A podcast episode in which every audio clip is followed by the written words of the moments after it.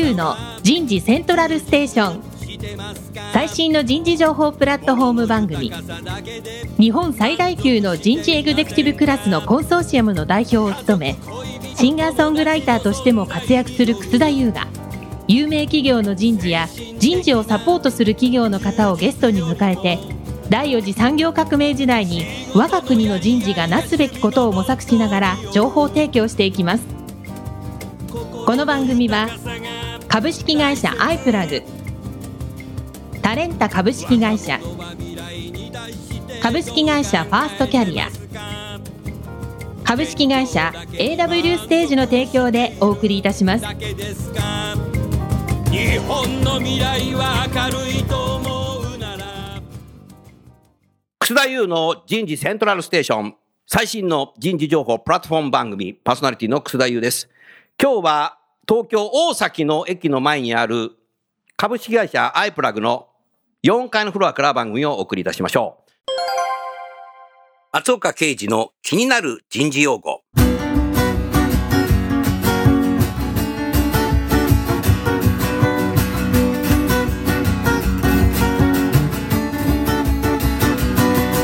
パターナリズム。パターナリズム。パターナリズムとは、もともとは、親が子供を守ろうとするような保護主義を指しています。そこから転じて、立場の強い者が弱い者の利益を守ろうとするがあまり、本人の意向にかかわらず過保護にしてしまうことを意味します。企業の中でパターナリズムは主にダイバーシティ推進において男性上司が女性社員をいたわろうと気遣うことがかえって本人のキャリアを損なってしまうといった場面でしばしば用いられます。例えば女性には女性らしい仕事を任せた方が良いとか、育児期間中の女性には軽めの仕事をさせた方が良いといった配慮が女性従業員のキャリア機会を狭めたり、キャリア開発に対する意識を低下させてしまったりするケースがそれに当たります。上司本人に悪気はないと思われますが、組織内に存在する無意識の固定概念を払拭することが必要です。パターナリズム。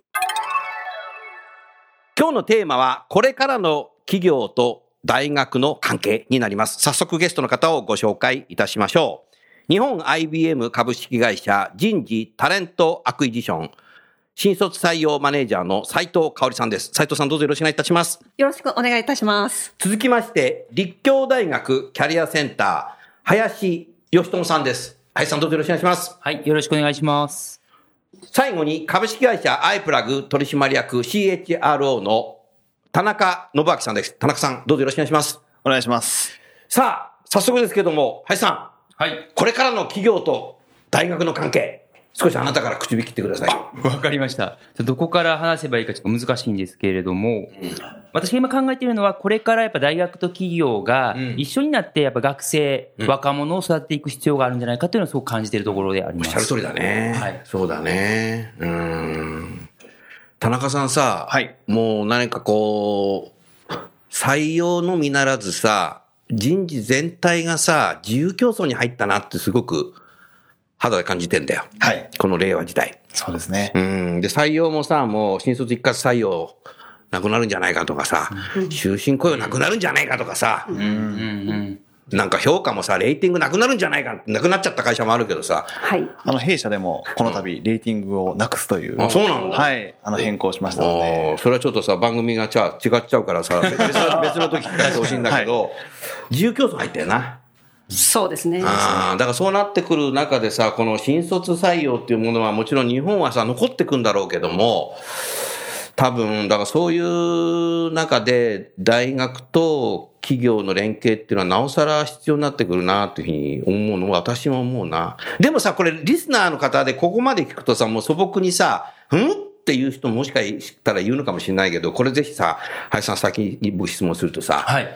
学生は学問が本分だと。はいはい。学びが本分だという教授の方たちがたくさんいらっしゃるような気がしますけど、はいそこに対してキャリアセンターはどう行くの？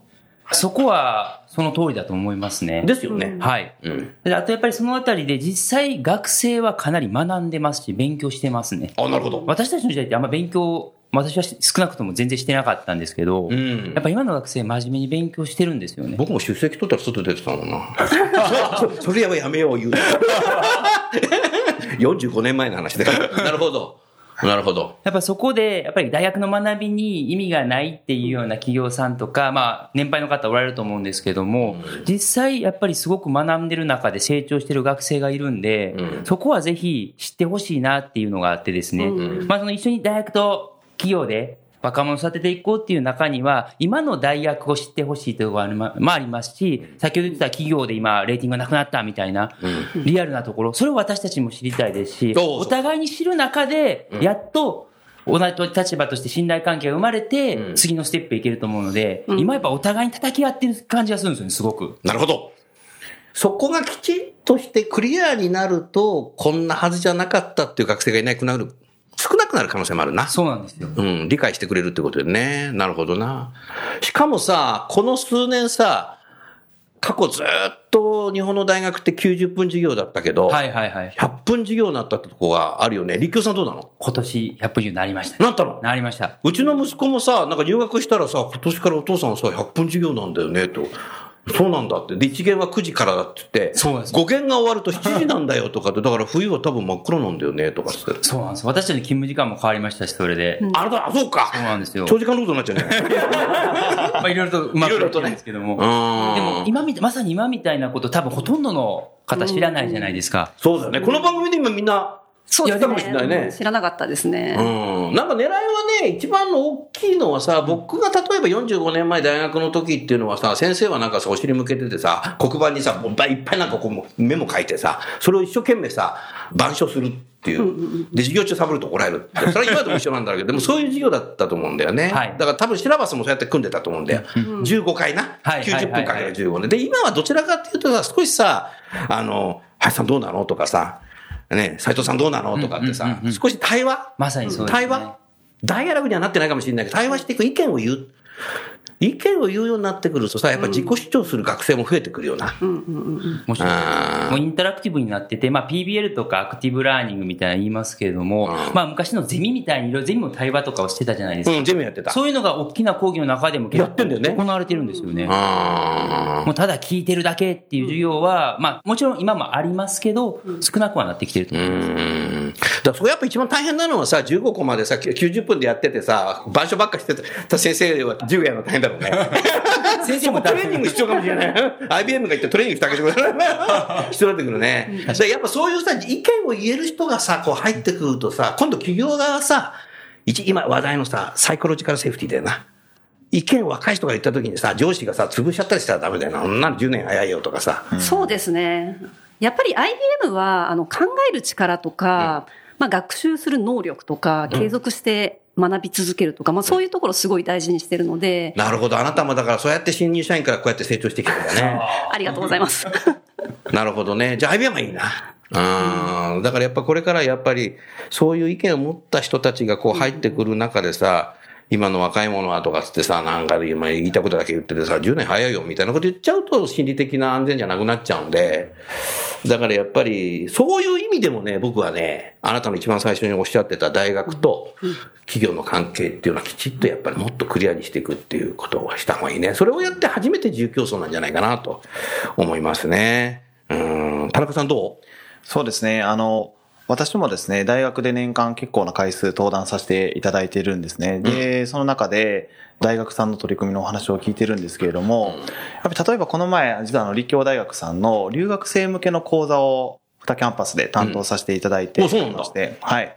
で、すごくですね、まあ、あの、留学生で日本語も流暢でですね、うん。まあ日本語であの、授業をするんですけども、きちんと理解もしていただけますし、うん。コミュニケーションもですね、あの、本当にダイアログ型で、まあ、インタラクティブにやるわけなんですけれども、すごく反応もいい。早いですし、発言もすごくですね、的を得ている、すごくいい発言をされるんですけど、よくよく聞いてみると、日本の企業への就職のことも考えてですね、うん。立教大学さん、日本語のその教育プログラムもすごく充実してるんですよ、ね。あそうなんだ。あの、語学力に合わせたプログラムが何本も走ってる。このあたりもぜひなんか教えていただけるとそういう学生は日本に残って日本の企業で働きたいって人はいっぱいいるの？そうですね。この前、あの、まさに、この4月に入学した外国人留学生の方にアンケート取ったんですけど、お聞かせてそれ。だいたい日本企業で就職したいと言ってる学生は8割ぐらいいますね。8割いるんだ。ただ、現状結果として5割ぐらいしか最終的に4年内定もらってない。が就職日本でできてないって現状があるので、まあ、このギャップを埋めるために何をすればいいのかって中で、やっぱり日本の企業に入るには、外資系とはいえやっぱ日本語が必要というのがやっぱりあるので、うん。まあ、現地個人だからね。そうですね。IBM も、まあ外国籍の方いっぱい来るんですけれども。いっぱいいるよ。本社よく行くけどさ、なんかあの1階のさ、あの、なんていうの、あそこ、レセプションなんかさ、俺ここなんか外国しちゃったんじゃないのみたいな時時々やそうでするもんね。ただまあ、新入社員取る際には、やはり日本語の能力ってかなり重要になってくるので、まあそういった授業があると、すごく学生の役にも立つんじゃないかなというふうに思いますね。うーん、なるほどそういうね。意味では、その日本語っていう、まあ、就職のための日本語っていうのもそうなんですけど、うちのまあ、教員が言ってるのは、わざわざ日本に留学来たのに、日本語を学ばないっていうのはもったいないっていう。日本語っていうのはやっぱ日本の文化であり、歴史であり詰まってるから、そこを学ばずして帰るのは、わざわざここに来た意味あるのかみたいなことをよく言ってます。おーなるほどね。なるほどね。うん。そういう中でさ、あのー林さんね、はい立教大学として、また林さんとしてもいいんだけど、キャリアセンターとしてもいいんだけど、うんその大学側としてさ、企業に何を期待してるの？そうですね。あの、先ほど言っていた、一番最冒頭お話したように、やっぱ大学と企業一緒になって、まあ社会一緒になって若者を育てていくっていうためには、やっぱりリアルな情報が必要だなと思ってるんですね。うん。あの、要するにですね、企業さんが本当にどんな風な採用活動をしているのかもそうですし、どんな働き方をしているのかってことをしっかりこっちは知りたいですし、まあ大学側もこういう教育をしてるんだってことをちゃんと伝えてですね、お互いがお互いを知る中でしか、やっぱり協力関係でできないと思ってるんですね。うん。うんというのはやっぱ学生がやっぱすごい不安に思ってるのは、あの、この前1年生の授業にちょっと出てきたんですけども、はいインターンシップの授業だったんですね。えなんで1年生なのにインターンシップなんか取るの？って言ったら、不安で仕方ないと。あ、そうなの？なるほどね。受験が終わって、やっとホッとしたと思ったら、次は答えがない就職活動が待ってた。あ、もう、そうなんだ。何していいか分かんない。とりあえず授業を受けようみたいな感じで、インターンシップを取ったのが、すごく、かわいそうだなと思って、せっかくの楽しい自由な大学の時間をやらなければいけないっていう、なんか切迫感の中でやるっていうのもったいないなと思って、それがもしも、例えば IBM さんであれば、新卒一括採用については3年生の10月からしか採用せずに、その時にはこういう能力求めますとか、一方で、こういう能力を持ってる人に関しては、ジョブ型として1年間ずっと採用してますよっていうのが明確になれば、あ、私はこの時期にこういうことをすればいいっていうのが分かるのかなと思ったので、あそういうことも含めてねそういうリアルな情報をいただきたいなっていうのそういうことなんだが、ね。こちらとして。それは多分いろ、もうマスコミがいいこと悪いこといろんなこと書くし、ネットでもいろんな情報があって、SNS もこれが出てきちゃってるから、今の時代の1年生学生ってのはそういうところで悩むんだね。僕らの時代はさ、テレビでやってる会社はよくわかるけど、B2C のね。テレビでコマーシャルやってる会社はなんとなくわかるし、自分の小銭で買えるお店は、の会社はよくわかるんだけど、でも B2B の会社はわわかんないな、とかっつって。でも B2C の会社でも入ったら、入ると結構広報がもっと違かったりするって。そういうのあったんだけど、でもまたちょっと違うことで起きてるね。なるほどな。そういう意味か。そうすると企業の方もさ、採用担当の方もさ、立教のキャンパスで来てさ、そのキャリアセンターにも来るわけでしょ？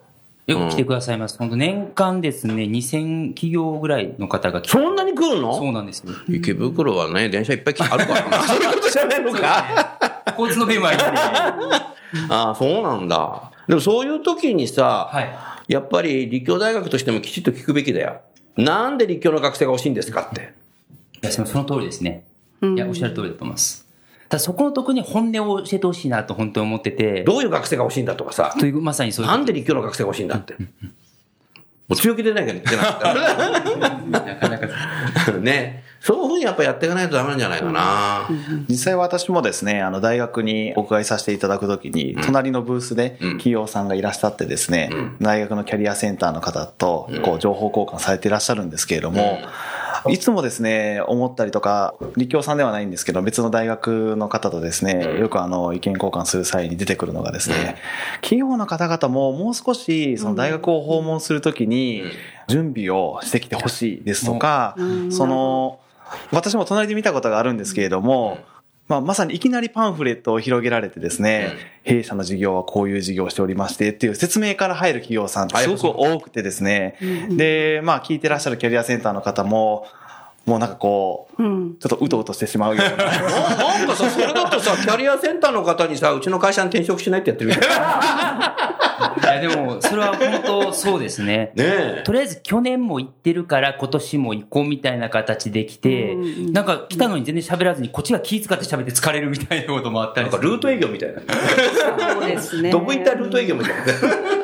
別にもちろんその企業さんばっかではないんですけどあ、もちろんね。まあ実際その各大学さんですね、やはり今、文科省の指導のもとですね、はい各大学としての、やはりこう、強みを尖らせていきましょうと、そういった動きを強化している中で、やっぱキャリアセンターさんも全学的なですね、戦略の中でテーマとか課題を持って取り組まれていらっしゃいますし、やっぱり今の学生さんに対して少しでも良い就職活動をしてもらうために、いろいろとですね、悩みながら試行錯誤していらっしゃるっていう、そういう実態があるんですけれども、なかなかあの私が聞いてる話ですと、そういう悩みに対してですね、こう聞く耳を持ってくださる企業さんが少ないんですっていうですね、まあそんな声も実は聞いておりまして、林さんそのあたりはいかがですか？そうですね。あのね、例えばあの、立教大学の場合は重学部あるんですけども、中学部もあんの？はい。でも理学部しかないんですけどあも工学部ってありますよね、みたいな形で、こっちの状況わからなかったりとかってとこもあったりするんですけど、ただあの、こっちが企業さんに教えてほしい情報としては、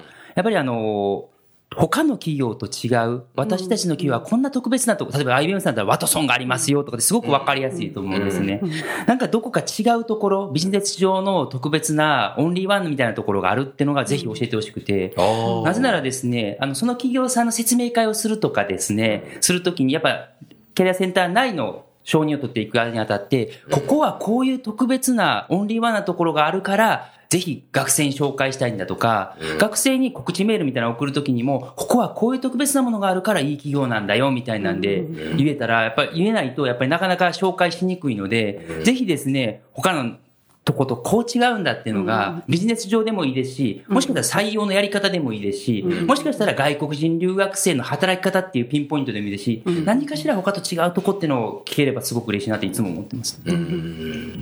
やっぱり今の話聞いてて、やっぱり企業側がさ、人手不足なのか、人材不足なのかを明確にやっぱりアピールすることが僕重要なんじゃないかなと思ったね。だから本当どういう人材が欲しいのかっていうのをやっぱ明確にしなきゃいけない。例えばダイバーシティインクルージョンをやりたいときに外国人も欲しいんだと。で、こういうようなポテンシャルあるあるで、日本語はたとざしくなくても構わないとかさ、そういうのを人手不足じゃなくて人材として欲しいんだと。そういういろんな国の人のいろんな考え方、そういうのをやっぱ明確に言うとかね。とにかく何人取らなきゃいけない人手がいないんで、なんかあの、他のだ、ね、じ辞退されちゃったんで、なんか来ましたみたいな。いや、そこのとこ、ぜひ、斉藤さんに聞きたかったんですけど、先ほど、透明化みたいな中で、この時期にこういう人材が欲しいみたいなんであるとかっていうのを企業に求めるっていうのを言いましたけど、一方で、あの、常見洋平さんの本かなんかで、やっぱ企業は採用の、まあ、過程において、やっぱ取りたい人材が変わったりとか、取る人数も変わったりとかで、流動的なので、これでいきますっていうのはやっぱ決めにくい、言いにくいっていうのを聞いたことあるんですけど、実際どうなんでしょう？IBM の場合は、んまあ、明確に割とんどの時期にどんな職種の方が欲しいっていうのをまあ決めてるんですね。なるほど。で、その学生が希望する職種によって動くタイミングとかが違うので、そのタイミングによって募集する職種もちょっと変えたりしているんですね。なるほどで結果的に割と年がら年中ずっと採用してるっていう形にはなあってるんですけど。通年採用っていう日本語で言うと。はい、近いんですよね。近いよねただそれを明確に大学側に言ってるかっていうと、実はまあ言ってない。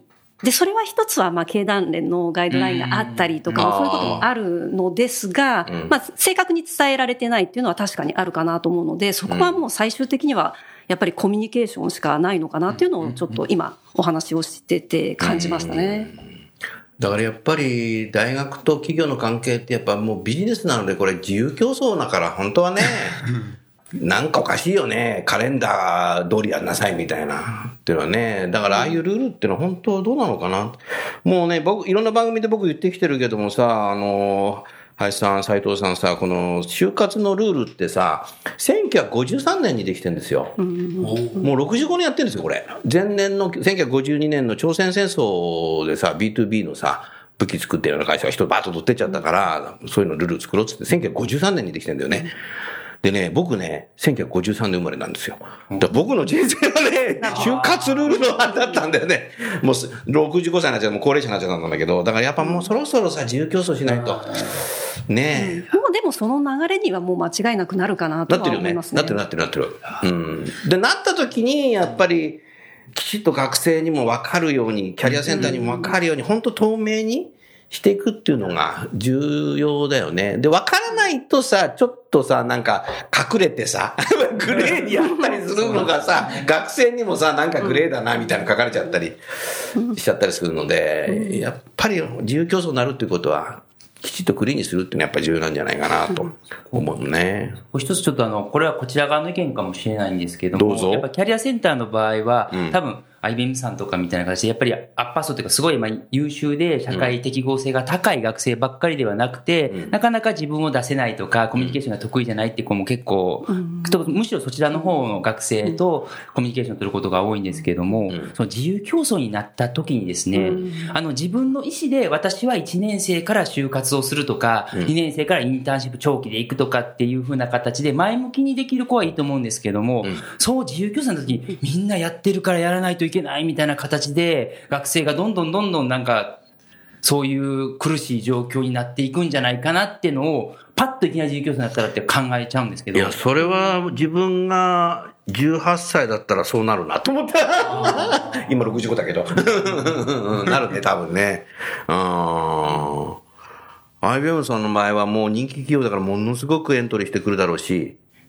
と思われがちなんですけれども、まあ、さっき B2B とか B2C の話があったんですが、やはり B2B をやっているので、ちょっと学生にとっては分かりにくい会社なんですよね。うん。なので私たちもどんなことをやってるのかっていうのをまず学生に分かりやすく伝えるっていうことからまあ始めるんですけれども、なかなかやはりどんな仕事をしているかとか、まあそこはどうしても分かりにくいところはあるのかなというのはありますね。うん。確か、あの、IBM バスの取り組みは立教大学さんが第1号だったっていうようなことを。え、何何？それ聞かして何何それ何何何斉藤さん聞かしてよ、それ。はい。IBM あバスって何？これええ IBM バスというですね、僕、天城で乗ったよ。あれじゃないのか。あ、違いますね。天城の IBM の研修センターにさ、あの、燃えるのあの駅どこだっけあれ？駅からね。はい。伊藤ですかあ、ね。伊藤、伊藤、伊藤の駅からさ、観光バスでさ、横に IBM って書いてある。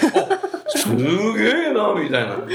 それ乗ったことある。それじゃないのね。それじゃなくて、うんあの、2階建てのロンドンで走ってるようなバス。ロンドンバスええ、ロンドンバス。うん。IBM ワトソンバスというもので、各大学を回るんですね。で、回って、もちろん私たちの IBM というものを知ってもらうという、うんともに、まあそれだけじゃないんですよね。うん。その中でワトソンを使って学生の適職診断をしたり、うんあとまあキャリアの相談に乗ったり、まあそんな活動をして、もちろん私たちのことを知ってほしいし、それだけじゃなくて、やはり世の中のトレンドであるとか、世の中の変化、うん。そういったものに敏感に学生に触れてもらいたい。テクノロジーに触れてもらいたい。まあ、こういう目的で、去年ですね、えー立教大学さんを皮切りに、第1号として、はい、袋第一号池。袋です。わお赤レンガ作りのあそこのね、あそこね。で、それがものすごく評判が良くて、学生集まった。そうなんです。集まりましたね。で、今年あいたのも、あもちろんいました。キャリアセンターと一緒にやらせていただいあ、て。そうか、そういうことか。で、今年も10校ほど回って、おー3500人ぐらいの学生に会うことができた。それすごいね。面白いね、それ。面白いですね。あの関西の方と、僕も乗りたいなとか。関西の方もね、回ってらっしゃる。関東圏だけじゃないんですよ関西ね。とか、あと東北とか、あっちも行ったりして。え私たちの母校も来てくれましょう。そうですね。ー。あ、そうなんだ。あなたたち知らんの？そうなんです。スピードが出ないらしいんですよね、あのバス。えー、渋滞を引き起こすんじゃないそうなんです、そうなんです。あだから高速乗れないとかで、まあかなり。そうなの？そうなんだ高速のやつ大変えー、運転手さんが大変だ。東京から持ってったんですか？持ってたんです。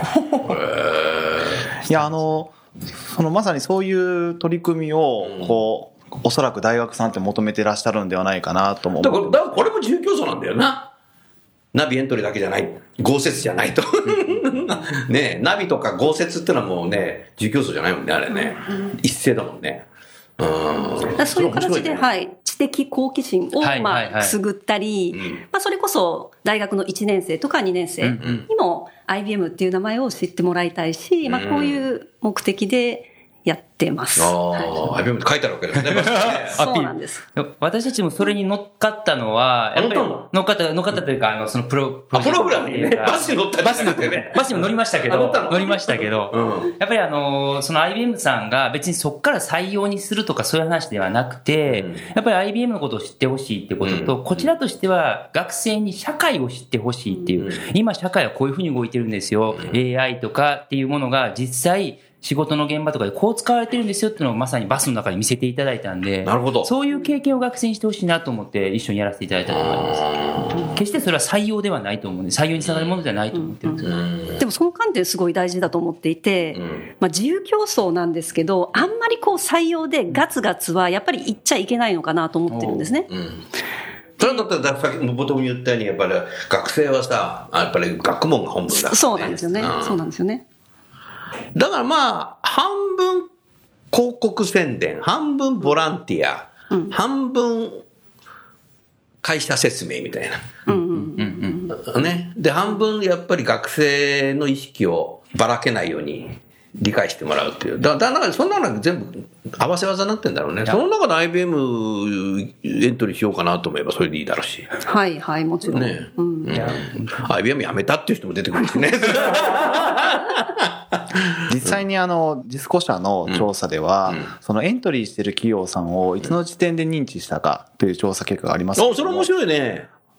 就職活動が始まる前っていうのが実は50%を占めてまして、インターンシップで認知したっていうのはですね、増えてきてるんですけど、今の時点で27%とか。ああ、そうなんだ。で、3月以降の活動でですね、認知をした、まあ、ナビなどが解禁してからの、えー認知っていうのは毎年、こう減ってきているっていうような状況があるんですけども、さあまだ50%、もう50%をですね、インターンシップより前、就活より前の認知が占めているっていう、ここはですね、まだまだ企業さんとしてはですね、こう何かしら施策を講じることができるところなんではないかなと。はい。ただなかなか全ての企業がそれできるかっていうと難しいかもしれませんし、うん。まあ、IBM さんですとね、そういったところにもリソースを割くことはできるのかもしれないですけども。いや、なかなかやっぱり難しいですね。1年生、あー2年生のアプローチっていうのは。まあ、リソース的にもそうだし、でも、学生の皆さんにはいろんな企業をやっぱり知ってほしいっていうのもある、ありますし、企業そのものというよりは、やはり世の中を広く知ってもらうっていうのが、あの、重要なのかなと思うので、そうですね。なるべく多くの企業から最終的に自分の合うところを選んでもらいたいなっていうのは思いますね。僕、ぜひ、あの、林さん聞きたかったのがさ、はい3年生の終わりぐらいから、就活？キャリアセンターのなんかセミナーとかにさ、来出す学生もいるだろうし、はい。そうですね。でも最近若年層もさ、いろんなことやってるじゃない？はいもう1年生の時からそういうことを来る人もいるだろうし。いますね。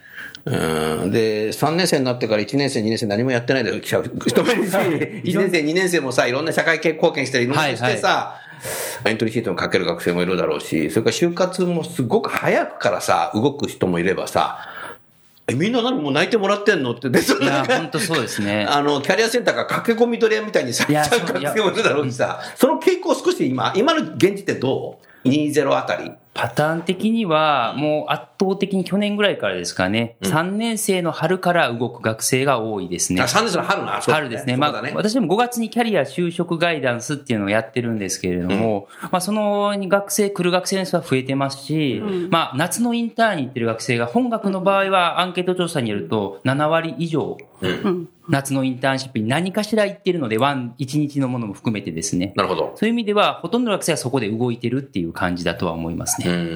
そして100分授業になるとさ、いつやんのそれ？このプログラムですか、うん基本的に授業後ですね。7時から？えっと、5時半っていう形でやっあ、て4限が終わってからだ。そうなんです4限が終わってからだ。5限の子がっていうこう問題がいろいろあるんですけど、5限取っちゃうとな。100分授業前は6時半からやってたんですけど、ということはもう1、2年にちゃんとさ、単位取っとかないと、3年生で5件まで取ってたら、もう遅いってことじゃないのかなって、あの、自分の45年前を振り返りました。まあ、複数日やってるので、授業の内どの日かに1週間、毎、1週間毎日やってるあー。どっかに出てもらえればっていう感じですね。うあとは、1、2年生向けっていう意味では、先ほどの IBM さんって社会を知る講座のバスが来ていただいたのもそうなんですけど、この社会を知る講座ってシリーズがあってですね、お。まあ、今年はですね、まさにあの、さっきリアルって話ありましたけど、学生もですね、企業に来ていただいて単純に説明聞くだけだと、別にホームページで見たらわかるしとか、結構、まあいいとこばっか言ってるなって、まあ最近口コミとかでも真実の情報が見れるので、もっとリアルな情報を伝えれないかなってことで、まあこういうプログラムを組んでるんですけども、すごいな、これ、リスナーの皆さんテーマだけ言うとね、データドリブン社会の到来みたいな。うわ、難しいみたいな。デジタル化する広告業界。うーん、それはまあネット広告見たらデジタルだからわかるかもしれないね。すごいね、こういうもう、これまさにさ、あの、斉藤さん、第四次産業革命の事業だね。そうですすね。ごいね、こういうのみんなやってるんだ。へ実際え。これやった時に1年生、2年生が3割ぐらい来たんで、1年生、2年生来たの500名中150名ぐらいが1年生だったんで。告知はどうやってやってるの？これ、ポスターなの？告知はポスターとメールとツイッターでやってますね。あ、そうか、学生のメールアドレスってあるからね持ってるので、。そっちに告知してますね。ああ、1年生で来るんだね。そうですね。今ね。まあ単純な説明だけど、本当にリアルの人事の方だけじゃなくて、現場で営業されたりと、今あ、そういう人方来る。そうなんです。来週も、まあ、デジタル化する工業界は Google、サイバーエージェント、電通デジタル、NTT ドコモの方が来ていただくんですけど、全員実際現場で働いている方ですね。まあ、帯王子の方も入ってるんですけども。そこでまあリアルな働くっていうことを語ってもらう。単純な会社説明じゃなくて、っていうところで、やっぱり学生をしっかりリアルな情報を伝えるってことで、学生もこういうの求めてるんで、やっぱり。なるほどっ。ていうのを展開するのを、まあ1年生、全学年対象でしてるんで、まあ就活からいきなり社会にっていうよりかは、こういうとこに1年生から触れる中で、うんあ実際じゃあ学問とどう結びつくんかだとかってことを考えてほしいなと思って企画なるほど。なるほど。そうするとさ、斉藤さんさ、採用担当者じゃなくて、現場のな、エンジニアとかさ、そういう人たちにも採用に協力してもらわないといけないね。あ、もちろん。これ大変だね。もちろんそうですね。協力的なの、IBM さんは？はい。IBM でも、まあ現場の社員がこういった形で大学の講義を行ったり、まあそんなことも結構しています。おおやってくれてんだ。あ、はいやってくれてんだね。はいうんあと、もう最近ではやはり AI とか、まあ IT 人材を、まあ日本で多く作っていくっていうことに関して、やはり IBM は積極的に大学と連携して、うんやってるよねええやっていますうんね。なので、そういったところで、うんもう間違いなく現場の社員の協力っていうのは必要だし、まあそういう体制というか、そういうサポートができる体制はあるかなというふうに思っています。うんなるほどね。他大学さんになりますけれども、あの、関西学院大学さんでは、うん IBM さんと大学がタイアップしたはいプログラム、まさに進めていらっしゃいますよね。はい。関西学院大学さんもそうですし、あと、まあ、いくつかの大学さんでも同じように AI 人材を育てるっていう、まあ、カリキュラムを一緒に作ってる。まあ、こんなことをやってますね。あ、やってんだ。はい。今回も学内 OBOG 訪問会って学内に OBOG に来ていただいてお話をいただきがあるんですけど、ん。IBM さんの社員さん本当協力的ですね。協力的なの？大体一社あたり一人が来るのがいいかぐらいなんですけど、これさ IBM さん、4人目の前にいるから言ってんじゃないの？いやいやいや、IBM の方、本当に、まあ、ご自身も、IBM の方、社員さん自身もキャリアに対するすごい思い入れがあるのだと思うんですけど、採用とかじゃなくて、本当に後輩のために、みたいな形で、実はその部分に関して IBM は、まあ、体制というか仕組みをきちんと持っているんですね。あそうなんだはい。で、それは、アンバサダー制度というのがあってアンバサダー制度？アンバサダー制度というのがあって、いい制度になってんだ。そうですね。で、IBM 社員で大学の OBOG うん。を集めて、うんまあこれ有志なんですけれども、うん集めてその母校にそういった講義をしに行くとか、まあ採用に関するえーキャリア相談に対応するとか、あと OBOG 訪問を受けるとか、うん。そういった活動をしてるんですね。なので、まあ OBOG がやってるので、やっぱり思い入れがあるし、うん。IBM に来てほしいっていう思いもあるので、まあ積極的に、ただ、手弁当でやってるので、やっぱり、手弁当なんだね忙しい中で、まあ時間を取って、それはでもさ、IBM の社員自体が働き方改革して自立してタイムマネジメント力が高くてさ、それでやっぱりホスピタリティが高いからできるんだろうな。もうなんかさ、もう残業できなくてさ、もうテンパってるような会社の社員じゃできないな、それ。そうですね。エンゲージメントってね、働き方改革って、だからそういうとこも多分重要なんだろうな。うん、素晴らしいね。そうですね、それはすごくいいプログそのアンバサダー制度なんだけども、別にお金もらえるわけでもないんでしょ、でも。お金はもらえないです。アンバサダープログラムという、それをやったからってなんかアワードで表彰されるとか、そういうのもないんでしょ。ない。何もないんだけどみんなやるんだ。だからそれがすごいな。そうそうです。すごいですね何何もないけど、だからね、やっぱね、そうい育成が重視なんだよ。あそういう意味ではもう IBM はやはり人材を育てるとか育成するっていうことは、まあ文化として根付いてるところがあるので、そこは何か報酬がなくても積極的にやるっていうのはあるかなと思いますね。うん。そういう意味ではなんか象徴的な教育とかですね、私も今人事の責任者をしておりますので、すごい興味関心がそこにあったりするんですけれども、何かその手弁当でもやりたいっていう方がたくさんいらっしゃる、なこれ何かあの秘訣というかですね、なぜそういう方がたくさんいらっしゃるのかなと、何かあのポイントがありましたらぜひ教えていただければと思うんですが。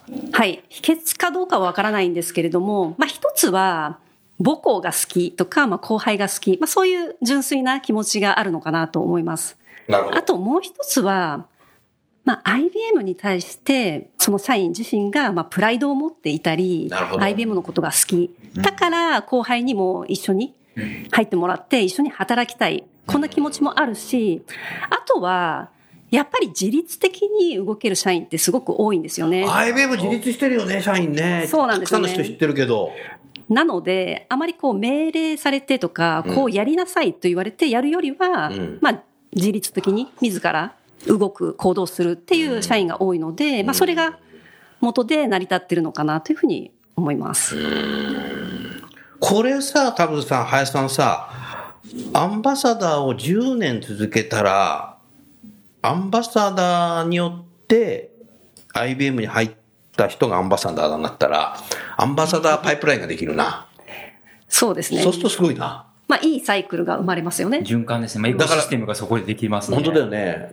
だから継続は力なりってさ、古い言葉で言っちゃうとあれなんだけども、それずっと続けてったらね、すごいよ、これ。すごいですね。すごいよね。我々のような会社は不要になっていき自ますね。分もアンバサダーで採用し、ね、入りました。つって学生にそこで言えばさ、僕も入って10年後にやりたいな、みたいな。実際そういう学内病状訪問会では、去年2年目の IBM のまあ女性の子が来てくれたりとか、まあ、それもそこで IBM の OB に知り合って、魅力に引きがれて採用さ入って、で私もっていう形で来てますね。まあ、できてると思います。ね。それさ、あれ、あの田中さんさ、はい。こっちのがさ、ダイレクトリクルーティングなんじゃないの？おはぼん知らなくなっちゃうんじゃないあその時は次の一手を考えます。次の言ったさすがや。変化に対応する。そうですね。そういう意味では、まあ、さっき IBM 分かりにくいから一生懸命事業の説明をするんだっていう話をしたんですけど、学生が最終的に決めるポイントって、もちろん事業内容もそうなんですけど、やっぱり働いてる人だったり、ちゃんとりだね。まあ、雰囲気だったり、そこがすごい重要だから、やっぱり一緒にこういう人と働けるんだとか、こんな人になりたいんだっていうのを見せてあげるっていうのはすごい重要なのかなと。うん。日本企業の場合絶対カルチャーフィットは絶対大事だと思うん。で、そこはやっぱ実際に働いている人に本音を聞けるってところが多分大事なのだと思いました。あそういう意味ではやっぱり学生さんから、さっき言った通り OB、OG の訪問をしたいとか、話を聞きたいっていうリクエストは、ものすごい多いんですね。で、もしかしたら最近の若い方の傾向にあるのかもしれないけど、やっぱりとことんまであの聞くとか、情報収集するとか、そういうのは結構積極的なのかなと思います。え特にあのこの本当に1年間であの口コミサイトを活用している学生さんが本当に増えてまして今まではそこまで利用している学生さん多くはなかったと思うんですけども情報の取得の仕方とかやっぱりそのウェブサイトに載ってる情報というよりもやっぱり生の情報を欲しがっている。まあそういう傾向はなんか高まっているような気がしますよね。なるほどね。そうするとさ、あの、たまたまこういろいろ長年仕事をやってるとさ、大きな豪雪みたいなところに来るんだけどさ、そうするといろんな企業のブースでさ、あの学生がパイプ椅子に座ってさ、人事の方だって現場の方がさ、自分の会社の説明してんだけどさ、めちゃくちゃうまいさ、IBM の斎藤美さんみたいな人もいればさ、この人何言ってるか分かんないみたいな。なんかもう、本当何言ってるか分かんなくてさ、もうサンドイッチマンかこれみたいな。なんかね、ボソボソボソボソって説明してる人もいるんだよね。だからやっぱ説明能力がさ、最終的にはさ、 TED のように説明できないとダメだ。ストーリーテリングが重要なんじゃないかなって今 これね、思ったね。だから大学の先生もさ、昔ながらのさ、何言ってるか分かんない先生がさ、一生懸命なんか黒板にさ、字書いてさ、今白板かもしれないけどさ、そういうノートに移せみたいなさ、その先生じゃダメだしさ、100分授業になったんだからさ、きちんと対話していくようなさ、先生じゃなきゃダメっていうのと一緒でさ、やっぱりこれからやっぱりさ、デジタルの時代だからこそさ、生身の人間がきちっと生身の人間に説明していくさ、力っていうのは僕求められてるような気がした。どうぞこれいや、。それはめちゃくちゃそうですね。そうだよなですし、やっぱり私のチームのメンバーのプレゼンテーションなんかすごく魅力的で。魅力的なの？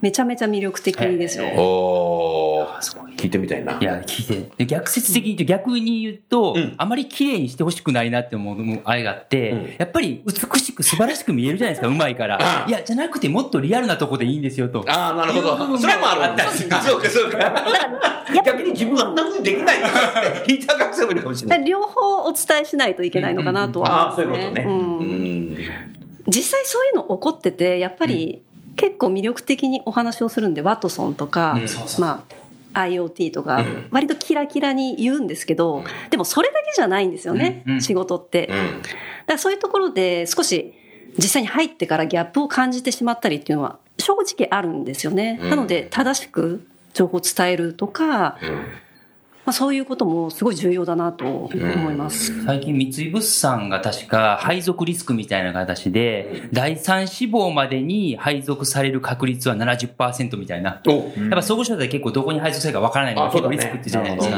そういうとこもやっぱ開示していくあ開示してんだっていうことがっていうふうの記事で見ましたねうん。っていうのが多分必要になってくるんじゃないかって。結局うん、口コミでバレちゃったりするんで、っていう時代になるのかなって思ったりしてるんですよ。特に本当に最近のジェネレーション Z っていうんですか、その世代ってすごく透明性とか。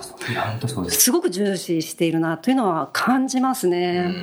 なので、やっぱり正しい情報を正確に開示していくっていうのは、彼らがおそらく求めていることなのかなと。うんそこに合わせていく必要性があるってことだね。加えて言うと、やっぱそういった世代は、やっぱり発信力も持ち始めていますんで、まあ、入ってから違ったっていうような情報は、彼らを個人を通じて世に出ていく可能性もすごく高まってきてると思うんですよね。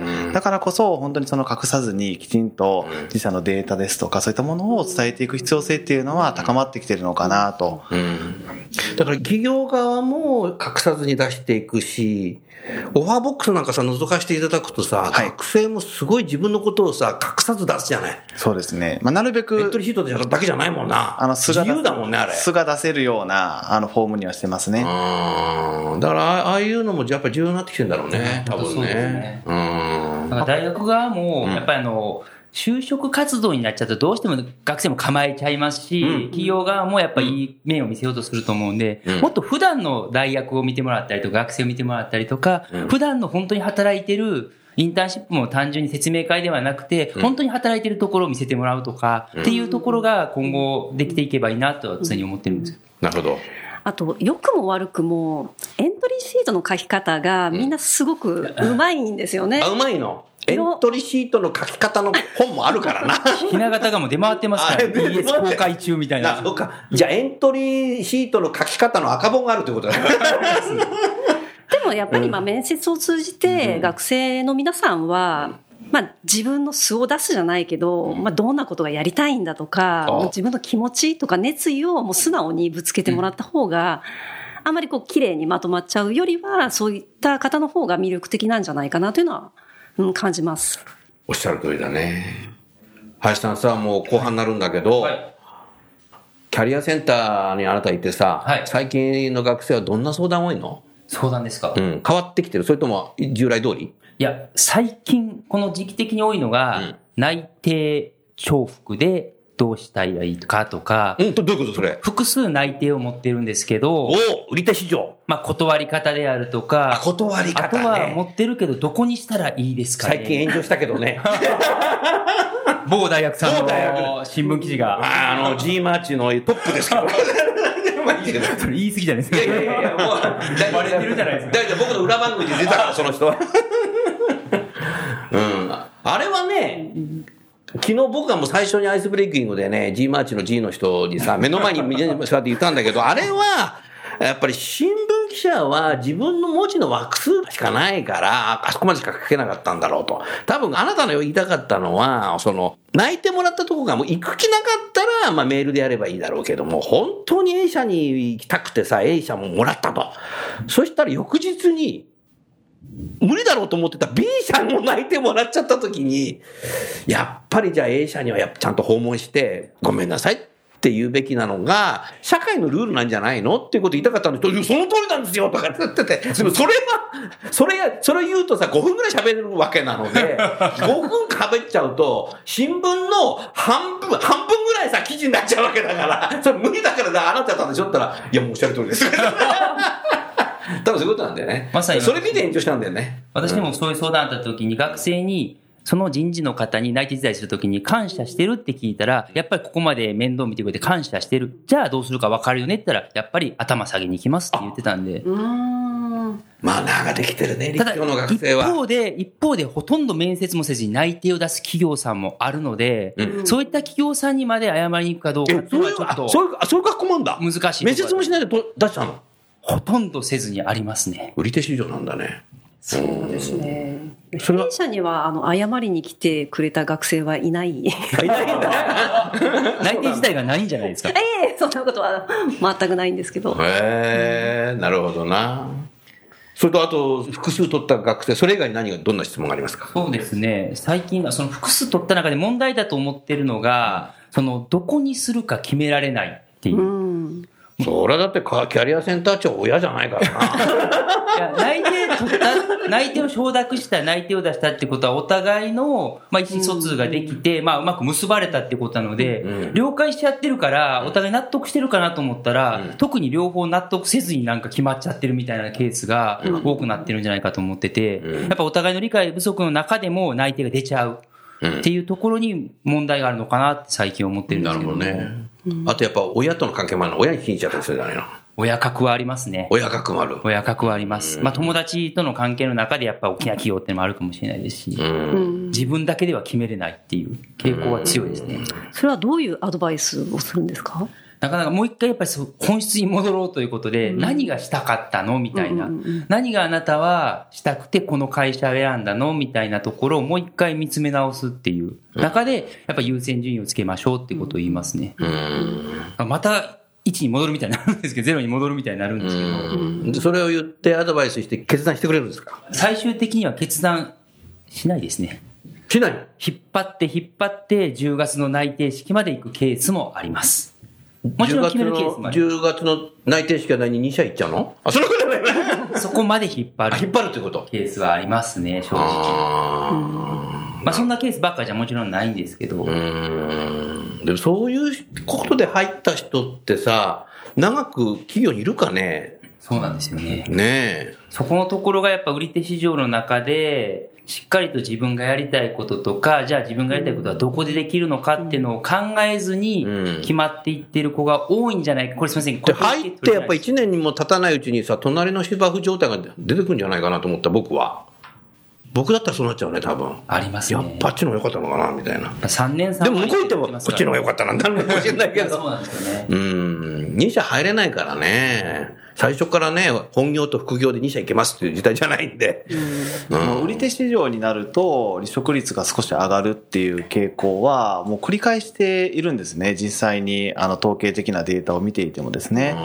なので今だとやっぱり学生さんの方がやはりこう有利な状況にある、まあ、そういう局今だからこそ、きちんと、その、なぜその会社に就職するのかとかですね、まあ、自分自身をしっかり理解する、自己認知を高めるっていう取り組みは、これは大学の中でもしっかり取り組んでいく必要性があるんではないかなと思いますね。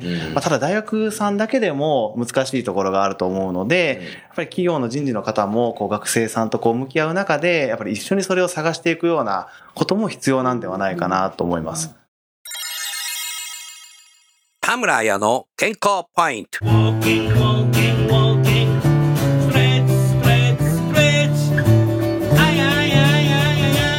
ウォーキングでセロトニンをたくさん分泌し、ストレス対策をしましょう。ウォーキングでセロトニンをたくさん分泌し、ストレス対策をしましょう。脳内の神経伝達物質であるセロトニンは、精神の安定に深く関わっています。セロトニンは幸せホルモンとも呼ばれていて、セロトニンが多く分泌されると、不安や気分の落ち込みを抑え、意欲や活気を引き出し、気持ちを安定させてくれます。このセロトニン、太陽の光を浴びることや軽い運動をすることで多く分泌されると言われています。運動だと特にリズム運動が効果的。ウォーキングや自転車を漕いだり、ガムを噛むことでも効果があるようです。野球選手がガムを噛んでいる姿をテレビで見かけますが、これも心を落ち着かせているためなのですね。手軽にできるウォーキングを日常生活でたくさん取り入れ、幸せホルモンをたくさん分泌して、ストレスの少ない生き生きとした毎日を過ごしていきましょう。ウォーキングでセロトニンをたくさん分泌し、ストレス対策をしましょう。楠田優のヒューマンリソースミュージック。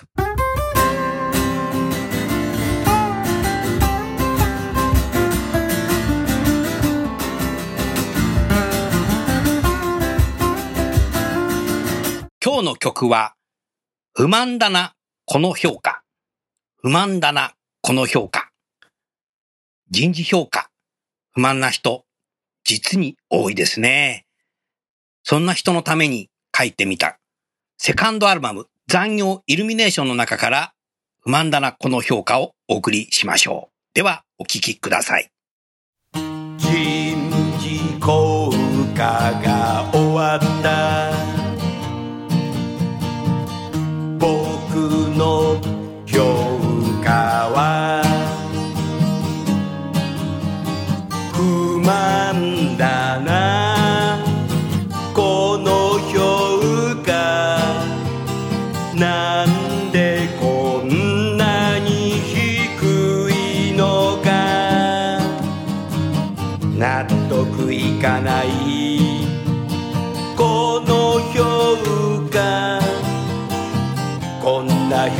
評価じゃやってられない。人事効果が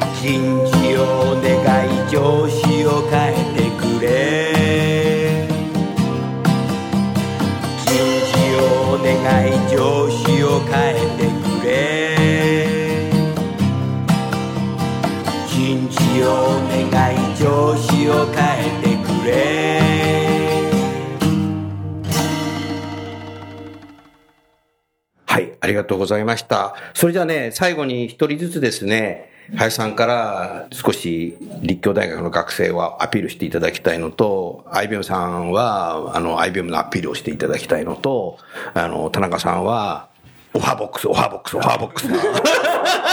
何回言うんですか？あの、コマーシャルをみたいな宣伝をね、していただいて終わりたいなと思います。じゃあ、まず最初に立教大学の林さんお願いいたします。はい、えー本日はありがとうございました。こちらこそ。あもう冒頭お話したようにですね、まあ、これから、まあ、大学と企業が一緒になって学生を育てていきたいなというふうに立教大学では考えてましてですね、企業の皆さんにはですね、ぜひ立教大学の学生のリアルを知ってほしいと思ってます。まあ、そのためのですね、いろんなカンファレンスや取り組みっていうのを今後していきたいと思っておりますので、ぜひそういったところにも参加していただきたいですし、もしもこのラジオの方、キャリアセンターの職員の方が聞いてらっしゃるのであれば、まあ、こういった取り組みを立教大学だけじゃなくて、大学がまあ横のつながりを持ってやっていければというふうに考えてます。あ、いいですね、それもね。ありがとうございました。リスナーの方、ぜひ、あの、人事の皆さん、立教大学、池袋ですので、池袋、立地はいいです。行っていただければいいかな、という、そんなふうに思いました。じゃあ、次に、日本 IBM の斉藤さんお願いいたします。はい。本日はどうもありがとうございました。こちらこそ。えー IBM では常に新しい知識やテクノロジー、まあ、こういったところを学び続ける意欲を持っている方、そして変化やチャレンジを楽しむマインドセットを持っている方、まあ、こういった学生に来てほしいと思います。なので、大学の皆様もマインドセットの醸成、こういったところに力を入れていただきたいなと思いますし、学生の皆さんには夢やビジョンを大きく持っていただく、まあ、こういったところに期待をしております。素敵ですね。ありがとうございました。それじゃあ、最後に、アイブラグの田中さんお願いします。はい。今日は皆さんどうもありがとうございました。あの、私からは2つありまして、まあ、一つはさっき斉藤さんがおっしゃったように、こういうマインドセットを持ってる学生さんをね、育ててほしいですとか、将来に対しての夢、まあビジョンをこう描けるような若者を育てていってほしいっていう、そういうふうな言葉がありましたけれども、それをですね、やっぱりこう、大学さんだけでそれを実現するのってかなり難しい時代になってきてるのかなと思ってまして、で、常にその悩みを抱えていらっしゃるのが、実はキャリアセンターさんであったりとかすると思います。なので、企業の方々には、そういう悩みをぜひ訪問した際にはですね、一緒になって、まあ、まず聞いていただいて、で、一緒になって考えるっていう姿勢をですね、少し持っていただくだけでも、大学さんとの関係性っていうのは変わってくるんではないかなと思います。で、もう一つは、あの、iPlug も、オファーボックスというサービスを提供してますけれども、今年大きなチャレンジをしておりまして、一つは、あの、学生さんの月間のアクティブユーザー数ですね。うんうん、毎月どれぐらいの学生が使っているのかとか、うん毎月企業さんがどれぐらいのオファーを送信しているのかっていうですね、まあ、業界ではほぼどの会社も公開してない情報をですね、毎月更新して出すことを決めまして、はい、5月からあの発信をしています。はい。林さんもおっしゃられてましたけども、自由度が高まってくる中で、やはり正しい情報っていうものが学生の判断のためにも、企業さんの判断のためにも必要だと思いますので、まあ、我々はですね、ちょっとこう率先して、はい、あの、こういった情報を発信していきたいと思いますので、ぜひ、あの、他の企業さんもですね、あの、後に続いてきていただきたいなと思ってます。素晴らしいですね。ありがとうございました。それでは最後にゲストの方をご紹介して番組を終わりましょう。日本 IBM の斉藤さん、立教大学の林さん、アイプラグの田中さん、どうもありがとうございました。どうもありがとうございました。ありがとうございました。